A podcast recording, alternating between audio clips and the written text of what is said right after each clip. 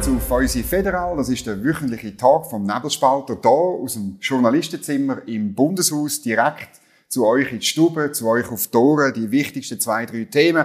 Mein Gast heute ist der Casimir Platzer. Er ist Hotelier in Kandersteg, vor allem, oder ja, das erste Mal. Und dann ist er Präsident von GastroSwiss, das ist der Wirteverband. Und ähm, Kandersteg hat zwar noch kein Wein, so weit ist der Klimawandel noch nicht, aber ich habe einen Berner Wein ausgesucht für dich, vom Bielersee, Ligerz, eine Assemblage, eine weisse, da aus der Galerie Desalp. Ähm, er ist auch bei äh, Parlamentariern noch ziemlich beliebt, hat, hat mir die Wirtin noch sagen. Gut. Und stoßen wir doch an. Merci vielmals für den Besuch. Dominik, danke für die Einladung. Und äh, wichtig ist, dass es Schweizer Wein ist. Ja? Genau feine Aperowein, gell? Äh, Bielersee trinkt man, hm, äh, vor allem in Bern habe ich das gelernt, aber sonst ähm, noch nicht so wahnsinnig berühmt. Zürcher trinken halt mehr Ostschweizer Wein oder so. Ja, aber man muss natürlich sehen, dass alle Schweizer Weine haben einen unglaublichen Wandel gemacht in den letzten 20 mhm. bis 30 Jahren vor 30 Jahren hat man ja Fanta fast nur im Wallis getrunken und mhm. sonst hat man das Gefühl gehabt, sei von Qualität her nicht genau das. Und so ist es mit vielen Schweizer Weinen gewesen und heute ist viel mehr Professionalismus und, äh, und, äh, und Wissen, oder? Äh, dabei und, also heute Bielersee Weine, es gibt Top-Weine auch mhm. äh, aus allen Regionen mhm. von der mhm. Schweiz, aber eben auch vom Bielersee. Wie ist es bei dir im Belle Epoque Victoria in Kandersteg? Ähm, Schweizer Wein ist wichtig. Und, und tun das auch promoten? Ist das ein Thema? Also, bei uns hat der Schweizer Wein auf der Weinkarte eine dominante Rolle eingenommen. Wenn ich, wir sind jetzt 33 Jahre auf dem Betrieb, mhm. meine Frau und ich, mit den Mitarbeitenden. Und, ähm, und wenn ich zurückschaue, ja, vor, vor, vor über 30 Jahren, da sind Beaujolais wichtig gewesen, die ganzen okay. Beaujolais Cru und Burgunder und, äh, weiss nicht, was es schon alles noch gegeben hat. Und heute haben wir ein kleines Angebot an ausländische Weine, vor allem Bordeaux, weil wir die auch sehr, sehr gerne haben. Mhm. Aber sonst konzentrieren wir uns wirklich auf die Schweizer mhm. Weine aus, ich glaube, wir haben Schweizer Weine aus sechs oder sieben Regionen okay. auf der Karte, ja. Und Gäste ähm, sind mit dem zufrieden oder kommen jetzt dann und sagen, ja, ich will noch einen Italiener, ich will noch, weiß nicht, einen Österreicher oder einen, ja. Wir haben ja einen recht wichtigen Anteil ausländische Gäste mhm. aus dem europäischen Raum, aus England. Das Berner Oberland hat immer traditionell mhm. viel englische Gäste gehabt. Und ähm, die weiss, die wollen Schweizer Wein. Also wenn die in der Schweiz sind, wollen okay. die Schweizer Wein. Und dann gibt's aber Schweizer, wo ich sage jetzt vor allem aus den Agglomerationen kommen, okay. wo das Gefühl haben, ja, Spanier oder gute Italiener ja. oder so, ist noch, ist noch interessant. Also es gibt ähm, äh, dort wirklich die Schweizer, die halt auch mal etwas Exotisches probieren wollen. Aber es ändert sich. Ich glaube, der Trend zu mehr lokal, zu mehr regional und auch beim Wein zu mehr Schweizer Weinen, mhm. weil sie eben wirklich auch äh, Top-Qualität haben, ist da. Das ist gut. Ähm, ist auch ein bisschen eine Überleitung zum ersten Thema, nämlich diese Woche sitzen Gesundheitsdirektoren zusammen und beraten über die Herbstwelle bei Corona. Ich habe heute Morgen Zahlen angeschaut. So wahnsinnig ob sie gehen die Zahlen im Moment nicht. Natürlich in Prozent zur letzten Woche schon, aber das ist der Basiseffekt. Ähm, du bist auch bekannt worden einer größeren, ähm, ähm einer größeren äh, Öffentlichkeit. Ja, weil du während Corona viel zu tun gehabt hast mit diesen, mit diesen Massnahmen.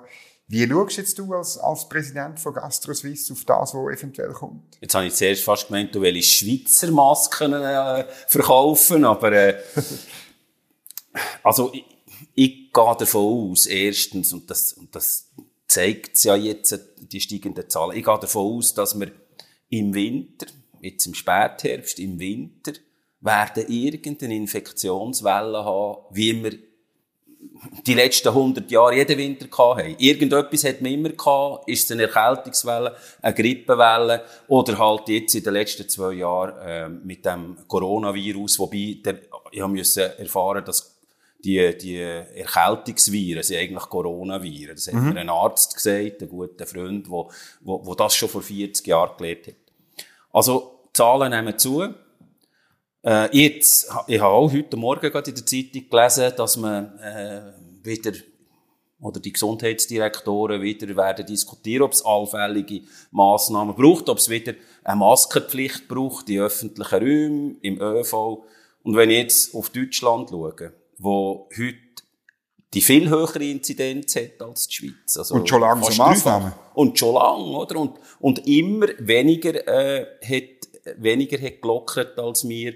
Auch im Sommer noch hat an vielen Orten Maskenpflicht mhm, gehabt. Im ÖV zum Beispiel. Äh, und schlussendlich muss ich sagen, ja, was nützt denn die Maskenpflicht? Ich glaube, es ist wichtig, dass die Leute, die vielleicht ähm, ein gewisses Alter haben, dass die Leute, die Vorerkrankungen haben, dass die sich möglichst gut schützen äh, und jeder soll eine Maske tragen, wenn er das mhm. Gefühl hat, das nützt ihm. Aber alle dazu zwingen, äh, ist aus meiner Sicht wirklich mhm. falsch.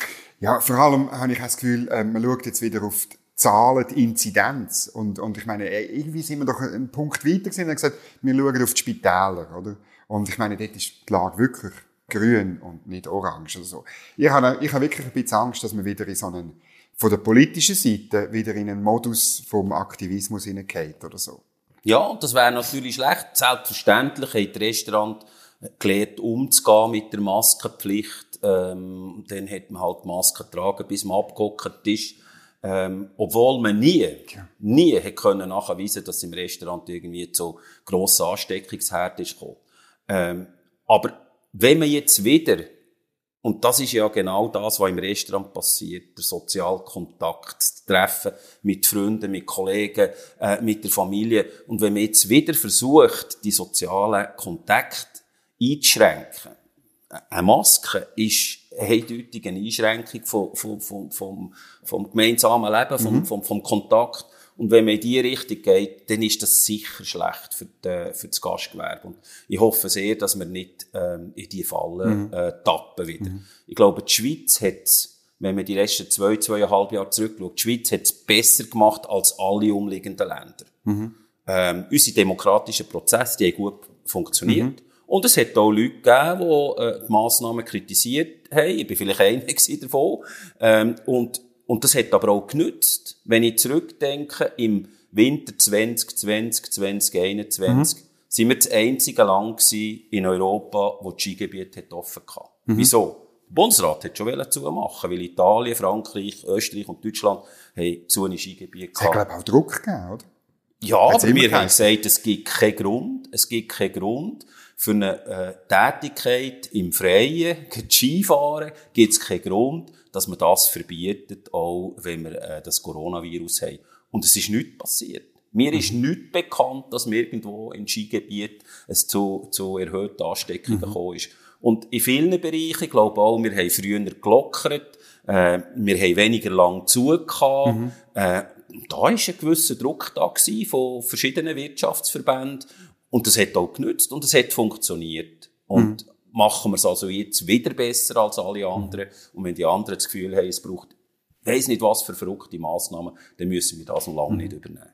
Ich glaube einfach, was ein bisschen gefehlt hat, oder was mir ein bisschen fehlt, ist, ist wirklich, dass man die Massnahmen durchgeht und ein bisschen eine Bilanz gezogen hat. Also ich meine, äh, du sagst eben, wir haben weniger Lockdown gehabt, ähm, dort, was ist das 20. Dezember 2020, dann bis irgendwann im Mai oder so. Wobei, wenn man ein Hotelzimmer hatte, hat man ja gleich dürfen, oder? Go, go essen. Das war ein bisschen echt absurd gewesen. Aber so ein bisschen, gerade auch die Lockdown-Frage, ähm, was haben wir da, was hat das wirklich gebracht? Das habe ich nie können lesen.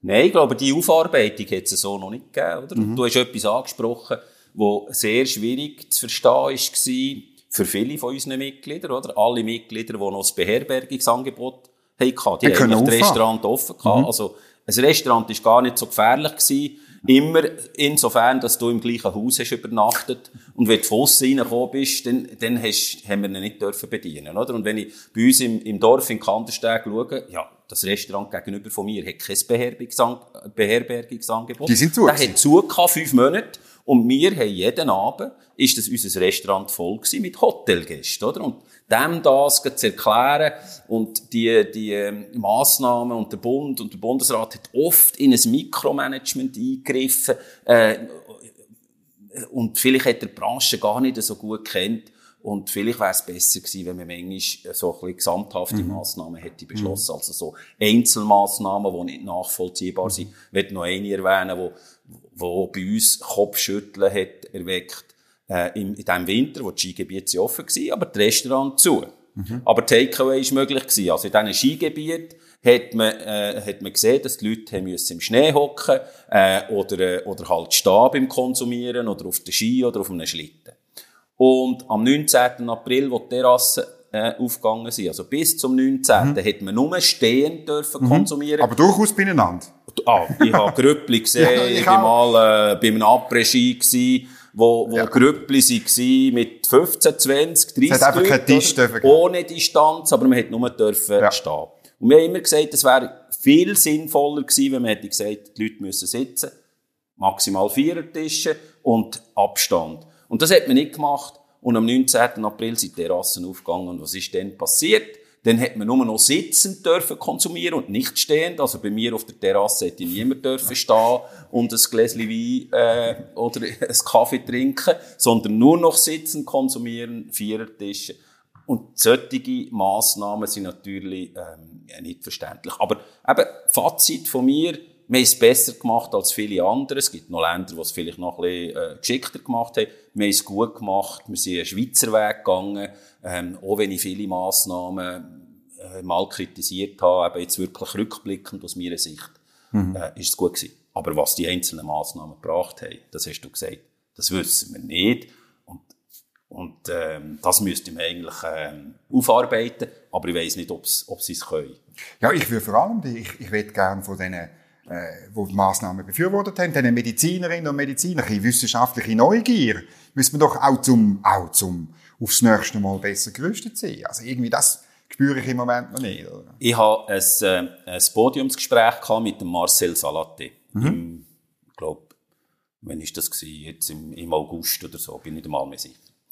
Und wir haben dort diskutiert über die Massnahmen, wir haben dort diskutiert über die Wirkung, über die Zahlen, ich habe von ihm zwei Sachen wissen. Äh, die erste war, man hat ja immer geredet von ähm, mit oder an Corona gestorben. Genau.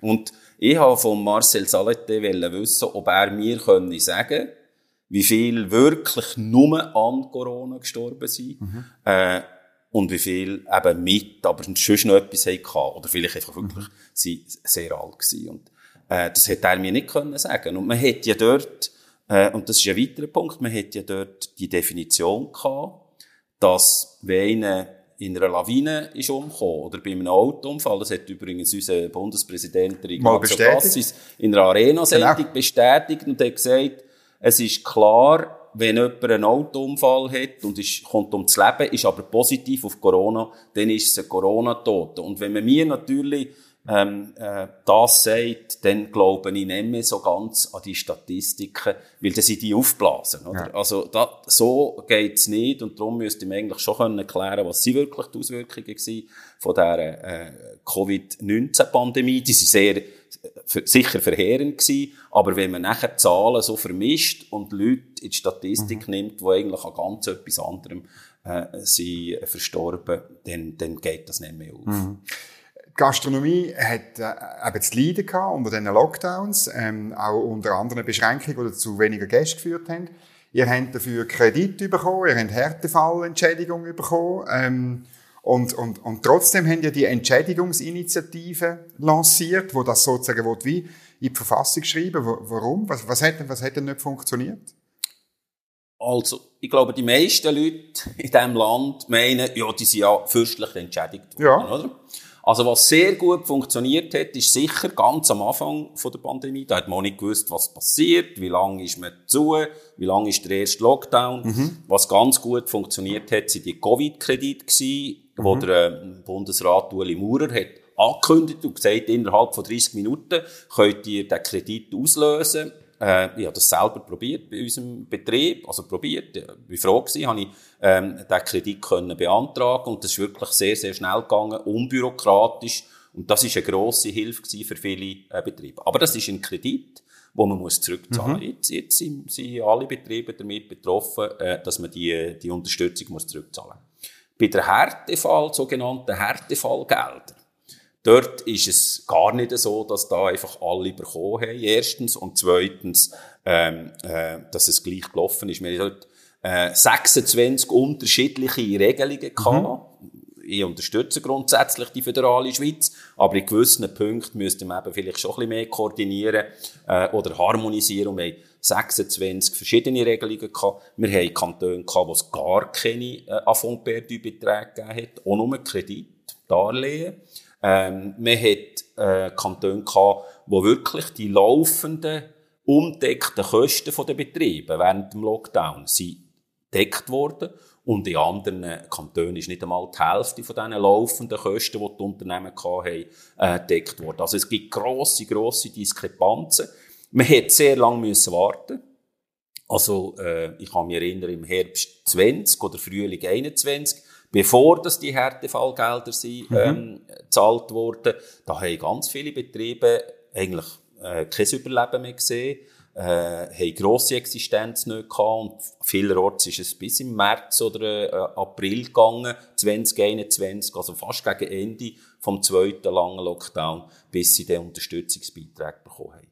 Und es ist ein stetiger Kampf gewesen, zum Teil mit dem Bundesrat, zum Teil mit dem Parlament. Es ist ein Hin und Her zwischen Kanton und Bund und ähm, und wir sind klar der Meinung, dass Falls es wieder zu einer so einer Situation kommt, zu einer Pandemie, es ist gut möglich, wir wetten das nicht, aber es ist gut möglich, dass in ein paar Jahren wieder irgendein Virus kommt, dann müssen die Spielregeln müssen von Anfang an klar sein und nicht mit dem Spiel hin und her. Betriebe mhm. müssen warten, die, äh, die Arbeitnehmenden haben Angst um ihre Arbeitsstellen, sie auch Stellen abgebaut worden, mhm. leider.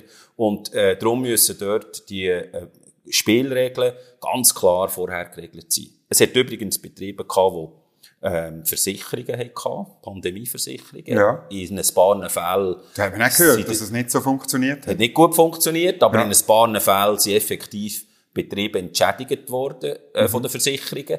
Aber das ist heute ein Risiko, das man nicht mehr versichern kann. Mhm. Aus, ist ausgeschlossen, oder?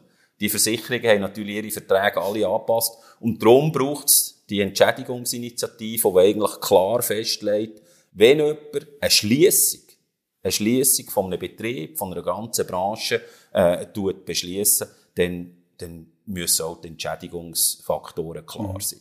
Ihr habt dort ähm, im, glaube ich, im Initiativkomitee auch Leute aus SP und Grünen. Es ist wirklich eine breite, eine breite Geschichte, die ihr da aufgestellt habt. Ähm, ja, ähm, ist das so ein bisschen wie auf der Hand gelegen, oder? Also, die also Jacqueline Badran, müsst ihr das sagen? Jacqueline Badran zum Beispiel ist dabei.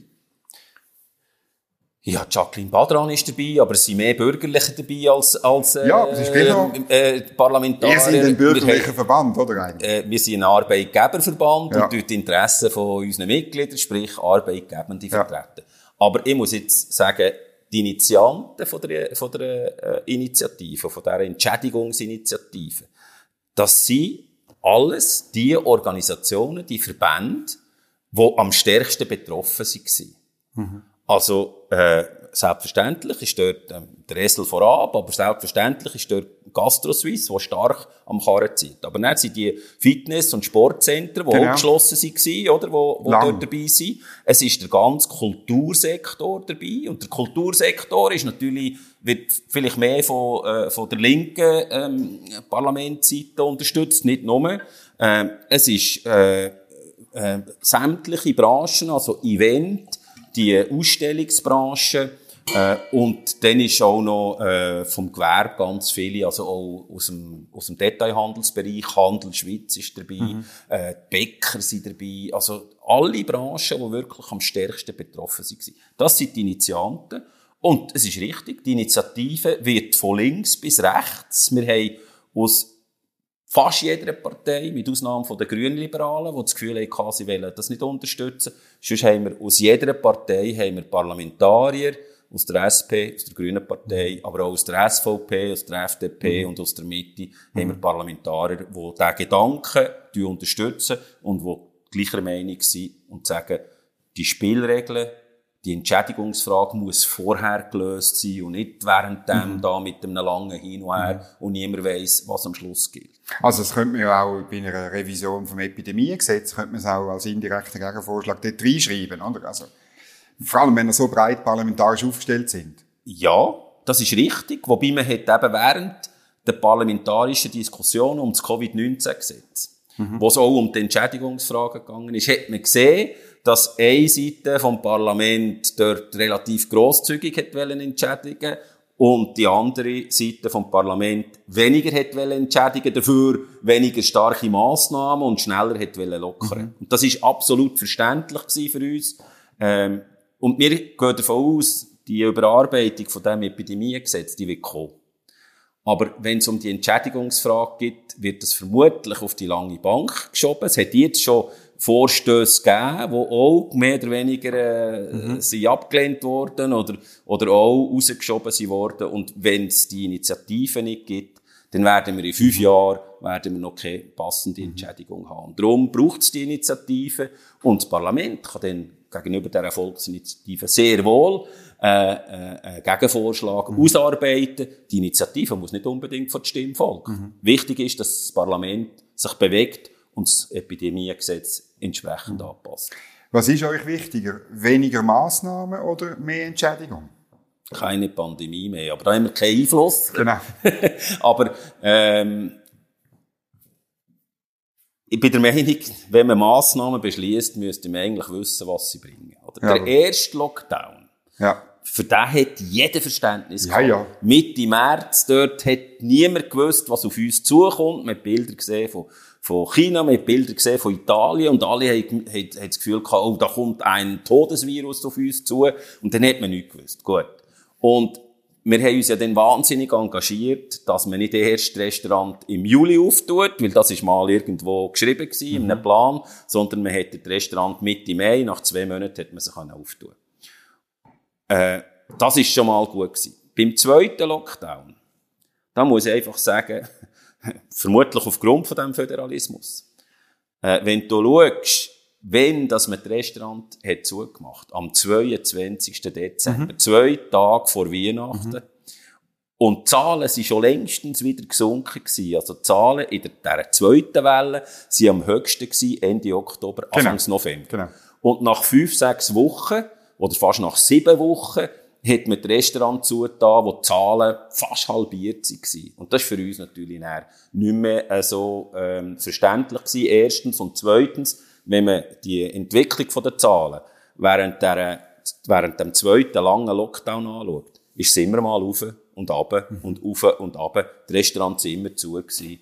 Und äh, darum, ich glaube, äh, auch wenn jetzt die Zahlen wieder würden steigen, ein weiterer, ein nächster Lockdown, bin ich ganz sicher, ob das so gut würde mhm. ankommen. Vielleicht auch bei vielen, ähm, bei vielen Bürgerinnen und Bürgern. Und ich glaube, wichtig ist, jeder soll die Massnahmen treffen, die für ihn sinnvoll sind, die für ihn Sinn machen, aufgrund von seiner gesundheitlichen Verfassung, aufgrund von seinem Alter, äh, und, äh, und jeder soll, es geht am Schluss, am Schluss um die Selbstverantwortung. Mhm. Aber man kann nicht Kinder in den Schulen wieder zwingen, Masken zu tragen, das wäre total verfehlt. Und ich muss auch sagen, wenn ich jetzt im, im Zug äh, auf das Mal wieder müsste Masken tragen für, ähm, äh, für eine gewisse Zeit, die hätte wenig Verständnis mhm. für das. Mhm. Und ich glaube, ich wäre nicht der Einzige. Ja, das glaube ich auch. Ähm, kaum ist die Pandemie vorbei gewesen, ist ein, ein, eine neue Krise gekommen, nämlich die Energiekrise. Und es hat schon wieder Gastronomie bereicht. Man hat können lesen, dass Gastrobetriebe bis zu 15 Mal mehr müssen zahlen für den Strom. Ähm, und, und äh, wenn man ein bisschen die Situation von der Gastronomie kennt, dann weiß man, dass ähm, wenn irgendwelche so fixe Kosten irgendwie sich für 10, für 15-fachen, dann ist sofort ist einfach keine Luft mehr um für gar nichts mehr, oder? Und, und ähm, du hast dann auch gefordert, ja, jetzt, äh, man muss können wieder zurückwechseln, man muss vielleicht das kurz erklären, weil ähm, grosse Stromverbraucher haben können letztlich in, in freie Märkte rausgehen, oder? Und, und haben dort ähm, von tiefen Preisen profitiert. Und jetzt sollen, aber eigentlich können sie nicht mehr zurück. Und jetzt die Forderung von eurer Seite ist, ja, wir wollen wieder zurück zu den günstigen äh, administrierten Preisen oder so. Für das haben natürlich nicht viel, also nicht viel Verständnis, weil ihr habt profitiert, ihr habt, jeder hat sich selber können entscheiden. Warum trotzdem? Es braucht einfach Massnahmen. Man kann, man kann das nicht so lassen, äh, einem freien Lauf oder einem Zufall überlassen, mhm. der Strommarkt. Übrigens ist der Strommarkt vermutlich äh, ist die Branche, die am meisten subventioniert ist in der Schweiz. Man realisiert es nur nicht, oder? Mhm. Ähm, da fließen deutlich mehr Milliarden in die Branchen als äh, zum Beispiel in die Landwirtschaft. Und ähm, darum ist das nicht, so noch, nicht, nicht ganz so ein freier Markt, wenn man von freiem Markt redet. Mhm. Und das zweite Problem ist, wir haben eine Situation, wie entstehen die Preise am freien Markt. Für mich ist das quasi ein bewilligtes Kartell, weil die Preise entstehen äh, an der Strommarktbörse in Leipzig und man geht von einer fiktiven Nachfrage, also ich habe gestaunt, als ich das nachgelesen habe, man geht von einer fiktiven, nicht von einer effektiven, fiktiven Nachfrage aus. Und aufgrund von dem schaut man, was braucht es denn da für eine Produktion? Und die letzten paar Prozent, die noch müssen produziert werden, um die fiktive Nachfrage abzudecken, äh, die, die bestimmen den Preis. Mhm. Auch wenn 95 oder 98 Prozent von dem Strom, der produziert wird, immer noch zu den gleichen Gestehungskosten. Vier Rappen pro Kilowattstunde, sagt man so im, im Schnitt. He? Vielleicht ist es bei den einen 5, 6, bei den anderen 3. Mhm. Aber vier Rappen ist, glaube ich, so eine gute Zahl. Und auch wenn weit über 90 Prozent zu vier Rappen produziert werden, dann verkaufen die da auf das Mal auch äh, für 50 Rappen, 60 Rappen oder zu einem Franken je Kilowattstunde. Mhm. Und ähm, das wird so akzeptiert und das kann man so nicht, das kann man so nicht im freien Lauf äh, überlassen. Eben, für mich, das ist eine Preisfestlegung. Mhm. Das ist eigentlich Kartell. Es handelt sich in der Regel um marktmächtige Unternehmen. Oder zumindest haben, äh, der, der Verbraucher, der Abnehmer, hat nicht wirklich die Wahl, können auszuwählen. Ich habe jetzt gerade für nächstes Jahr, ich bin selber betroffen mit unserem Hotel in Kandersteg, mhm. jetzt gerade letzte Woche ähm, äh, mehrere Unternehmen angefragt für, ähm, für ein äh, Angebot. Bis ja. jetzt haben äh, zwei von drei haben wir gesagt, aufgrund von der aktuellen Lage können sie mir gar kein Angebot oder wollen kein Angebot machen. Und äh, also ich habe keine Ausweichmöglichkeit. Darum ist das kein freier Markt, hoch reguliert, hoch subventioniert und da braucht es jetzt irgendwelche Massnahmen. Zurück in die Grundversorgung könnte eine sein.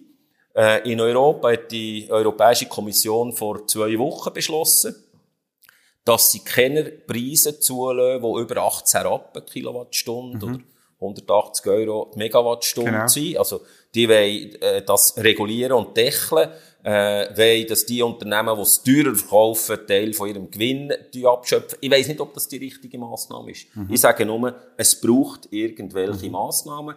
Und sonst werden wir ganz viele Betriebe, ich habe mal von 10.000 geredet, nicht 10.000 aus dem Gastgewerbe, aber 10.000 KMU in der Schweiz, mhm. die wirklich existenzielle Probleme haben, im Gastgewerbe gehen wir davon aus, Hotel und Restaurant, dass es vielleicht etwa 3000 sind.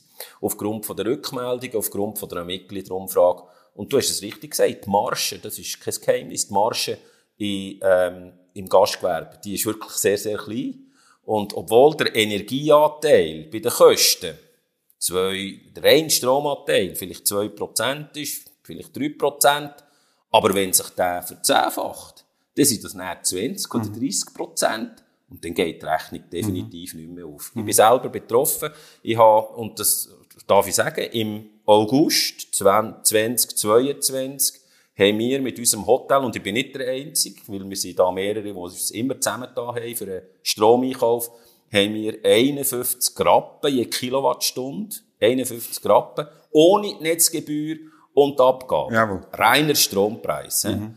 Und ich habe im August eine Stromrechnung gehabt, wo ähm, zwischen 80 und 90 Prozent von der Vorjahresrechnung, von der ganzen Jahresrechnung ausmacht. Also in einem mhm. Monat fast gleich viel zahlt wie in einem ganzen Jahr. Zum Glück haben wir, dank dem schönen Sommerwetter, haben wir gut geschafft. Ähm, aber das haben nicht alle. Und zum Glück kann ich jetzt noch das abfedern. Aber das macht mir Angst. Und ja, und im Winter brauchst du mehr Strom. Und im Winter werden wir mehr Strom brauchen, mhm. wir werden mehr Heizung brauchen. Und ähm, das wird für ganz viele Betriebe mhm. zu, zu einem Problem. Und nicht nur für Betriebe, weil da hängen Tausende von Arbeitsplätzen dran. Und äh, das ist wirklich, ähm, das hat niemand können voraussehen Und es hat auch nichts mit, mit dem Ukraine-Krieg zu tun. Jetzt muss ich gerade sagen, wir es haben... hat schon vorher angezogen, ja, ja. Ja, es hat vorher angezogen. Wir haben sie letztes Jahr, oder uns haben sie letztes Jahr schon, also im Oktober, November, äh, Angebote unterbreitet, wo drei, drei bis viermal höher waren als das, was wir bis letztes Jahr hatten. Da hat es noch keinen Ukraine-Krieg gegeben. Und ähm, selbstverständlich bin ich auch der Meinung, dass, also Politik, wer ist Politik? Wir haben das verschlafen. Wir haben die Energiestrategie 2050 angenommen. Man hat aber nicht reagiert darauf. Man fährt gewisse äh, Anlagen, gewisse Produktionsmethoden fährt man zurück. Und die anderen baut man aber noch nicht auf oder zu wenig. Das ist ja oberkompliziert hier in der Schweiz, wenn man mal eine Staumauer um 20, Grad, 20 cm erhöhen oder ein paar Windräder im Nord äh, herstellen dann ist das kompliziert. Alle sind betroffen. Aber wir haben die Versorgungssicherheit in unserem mhm. Land aus der Hand gegeben. Und für eine Schweiz, für so ein wohlhabendes Land, ist das eigentlich mhm. äh, äh, ein schlechtes Zeugnis. Und das müssen wir so schnell wie möglich angehen, weil wir werden äh, mit dem Bevölkerungswachstum, mit der Elektrifizierung von der Gesellschaft, nicht nur Elektroauto, aber jeder hat Geräte, immer wie mehr Geräte, die Strom brauchen, ähm, äh, nimmt einfach der Stromkonsum im Moment nicht ab, sondern eher zu. Und wir müssen in der Schweiz sicherstellen, dass wir genügend Strom können hier produzieren und nicht abhängig sein von Import, von Anlagen, die dann vielleicht können mhm. liefern oder nicht, mhm. äh, oder überhaupt nicht wollen liefern, weil sie ihn selber brauchen, den Strom. Und das müssen wir wieder in den Griff äh, mhm. bekommen, und zwar so schnell wie möglich. Da bin ich der Meinung, da muss auch hier in diesem Haus äh, muss, äh, müssen die Sachen so funktionieren, dass man mhm. Kapazitäten in der Schweiz so schnell wie möglich ausbaut. Haben nicht auch die Bürgerlichen ein bisschen geschlafen, oder? Also bei der, meine, man hat damals schon gewusst, dass es eine Importstrategie ist. Der Carlo Schmid hat das mehrfach gesagt. Und, wir haben, und das ist 2017 gewesen. Ich meine, wir hätten heute Produktionskapazitäten, wenn wir dann gesagt hätten, okay, ähm, wir machen die Strategie, aber wir brauchen äh, mindestens als Übergang brauchen wir halt grosse Kraftwerke, Gaskraftwerke oder so. Ja, die Bürgerlichen haben geschlafen. Ich glaube, alle Oder haben die Wirtschaftsverbände. Ich, ich glaube, jetzt, alle haben ja, geschlafen. Haben ja. die das mal gefordert?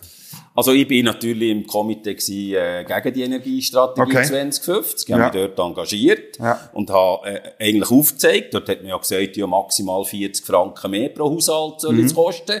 Äh, man hat dann äh, Rechnungen, äh, Berechnungen gemacht, die hat aufgezeigt, dass es viel teurer wird sein. Und genau dort kommen wir jetzt her mit diesen äh, Zunahmen. Ja. Auch in der Grundversorgung geht es im Schnitt fast 30 Prozent rauf.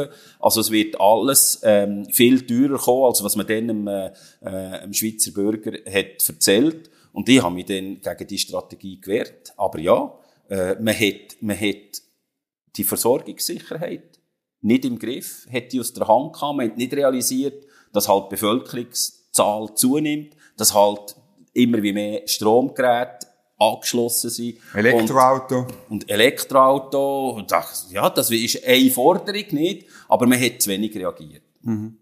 Die Wirtschaft, ja. Ähm, ich muss natürlich sagen, die Wirtschaft war gespalten. Ich, ja, die Wirtschaft war gespalten. Gewesen. Äh, das stimmt. Es hat auch einige gegeben aus bürgerlichen Kreisen, die äh, klar die, die äh, Strategie unterstützt haben. Aber ich glaube, jetzt zurückzuschauen und äh, irgendeine Schuldig zu finden, ist falsch, sondern wir müssen schauen, mhm. dass wir erstens äh, die Bürger, Bürgerinnen und Bürger, aber auch die Unternehmen und die Arbeitsnehmenden können unterstützen äh, dass wir Wege finden aus dieser Preisspirale im Energiesektor können rauskommen und wir müssen auf der anderen Seite schauen, dass wir so schnell wie möglich Produktionskapazitäten mhm. aufbauen äh, und äh, dass, wir, dass wir wieder die Sicherheit mhm. haben. Langt der Ausbau von Solar und Wind oder braucht es Bandenergie auch für mindestens 10, 15 Jahre? Also so wie es der, bei uns der AXPO-Chef gesagt hat, äh, Gas- oder Atomkraftwerk dass es das auch wieder braucht? Ich habe nicht das Gefühl, dass Solar, rein Solar und Wind wird länger. Ja. Gerade auch in den Bergen, also irgendwo zu Kandersteg oben, ein riesiges Solarkraftwerk. Ja, also, aber dann muss einer, wenn es dann schneit, muss einer abschaufeln, oder? Also, ja, also in den Bergen. Ja, die sollen ja so stehen und dann wir haben, wir, wir haben mehr Sonne, wenn es hier im Mittelland immer Nebeldichte so, hat. Das oder? kann ich sagen. Ja, aber ähm, wir haben dann auch Schnee, oder? Und dann brauchen wir natürlich irgendwelche Möglichkeiten, dass die Solaranlagen auch frei sind. Aber ich glaube, ähm, wir können erst, wenn wir den Strom können speichern können, kann das vielleicht ein Weg sein. Mhm. Aber solange, dass man den Strom nicht richtig kann speichern kann, ich meine, Speicherkraftwerk okay, aber solange, dass man den Strom nicht richtig kann speichern ähm, wird das nicht einfach so funktionieren, weil es gibt Tage oder es gibt Wochen ohne Wind und es gibt halt auch Zeit ohne Sonne und dann braucht es halt alternative Energieproduktionsmethoden, äh, wo man weiterhin wird müssen können, mhm. einsetzen und ich bin, ich bin zu wenig Spezialist. Mir hat das erstaunt, dass man nach dem ähm, Unglück in Japan, äh, nach dem Tsunami und nach dem Fukushima-Ereignis, mhm. dass man einfach hier wirklich von einem Tag auf den anderen hat in ganz Europa oder in vielen Ländern von Europa einfach gesagt hat, Kernenergie muss man sofort zurückfahren, sofort abstellen. Und das sieht man jetzt, das war ein Fehler. Gewesen. Aus mhm. meiner Sicht ganz klar ein Fehler. Das war irgendwie eine Panikreaktion, gewesen, ähm, wo, wo falsch war. Mhm. Und übrigens ist es wichtig, dass man die neuesten Technologien, auch im auch im, im äh, Kernenergiesektor gibt es neue Technologien, gibt es neue Entwicklungen und auch die hat man versucht abzuklemmen. Und das ist natürlich ein mhm. grosser Fehler. Man muss unbedingt schauen, dass man äh, in diesem Bereich äh, wieder mit den Leuten ist und dass man das weiterentwickelt. Mhm. Und es gibt dort auch gute und sichere Produktionsmethoden, ähm, wo, wo, äh, wo in, in die müsste man investieren, mhm. da bin ich überzeugt. Mhm. Casimir Platzer, merci vielmal für den Besuch und das Gespräch bei uns. Das ist auch ein gutes Schlusswort. Wir brauchen mehr Strom und wir brauchen äh, mehr äh, Schweizer Wein, wir brauchen mehr Schweizer Tourismus. Und wenn euch die Sendung gefallen hat, dann könnt ihr erstens einmal auf Kantersteg in die Ferien. Das ist wirklich ein schöner Ort. Und zweitens drückt ihr da unten auf den Daumen nach oben, den Kanal abonnieren, das Glöckchen drücken, damit ihr informiert sind, wenn der Casimir Platzer vielleicht das nächste Mal kommt oder die nächste Sendung nächste Woche kommt. Merci vielmal für den Besuch und alles Gute. Merci dir.